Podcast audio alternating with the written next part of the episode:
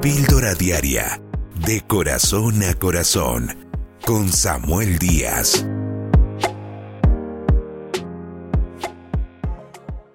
Recuerdo muy jovencito cuando me enseñaron a manejar carro, la persona que se subió conmigo me dijo, bueno, Samuel, esta es la palanca de cambios, aquí está el clutch, el freno, el acelerador y algo que tienes que hacer para avanzar en medida en que el carro toma velocidad es hacer cambios.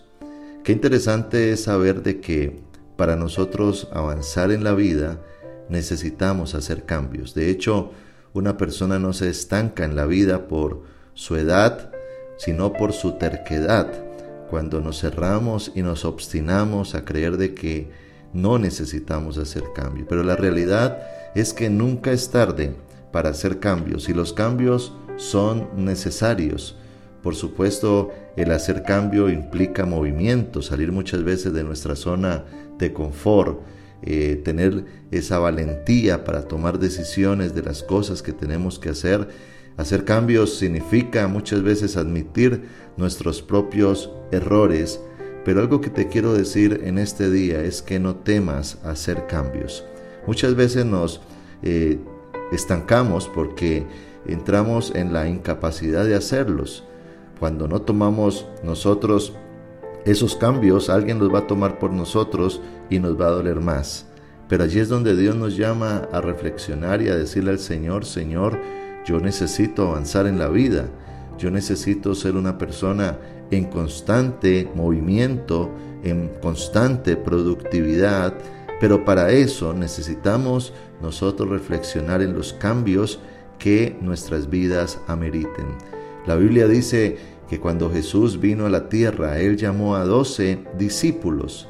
Cuando Jesús toma a esos doce discípulos, los toma siendo como un oro pero en bruto.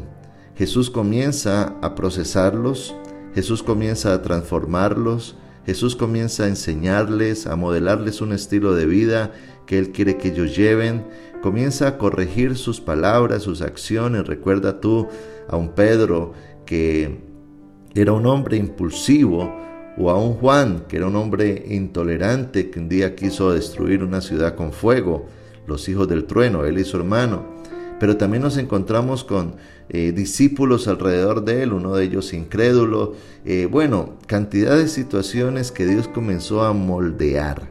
Pero para Dios poder moldear una vida, esa persona debe de ser como barro blando en las manos de un alfarero, una persona que pueda ser tratable. Hay gente a la cual Dios quizás eh, le dice algo o se le mete a la cocina y esas personas reaccionan mal.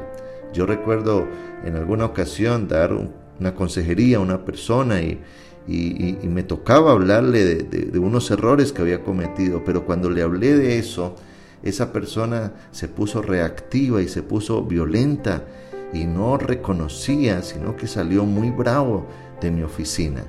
Y eso pasa muchas veces en nuestra actitud con Dios. No tenemos esa sabiduría para saber reconocer nuestros errores y producir cambios verdaderos.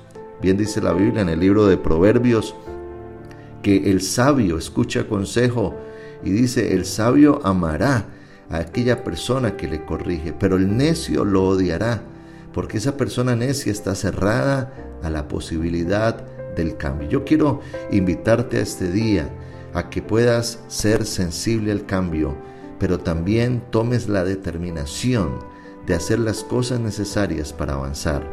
El libro de Job, capítulo 22, versículo 28, dice la Biblia, determinarás asimismo una cosa y te será firme, y sobre tus caminos resplandecerá luz.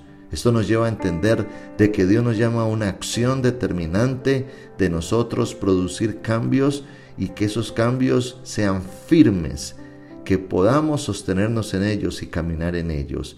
Esa es la única manera de salir adelante.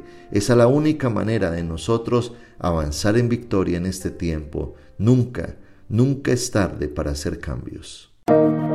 Suscríbete a nuestro canal de YouTube, Pastor Samuel Díaz, y recibe una dosis diaria de inspiración.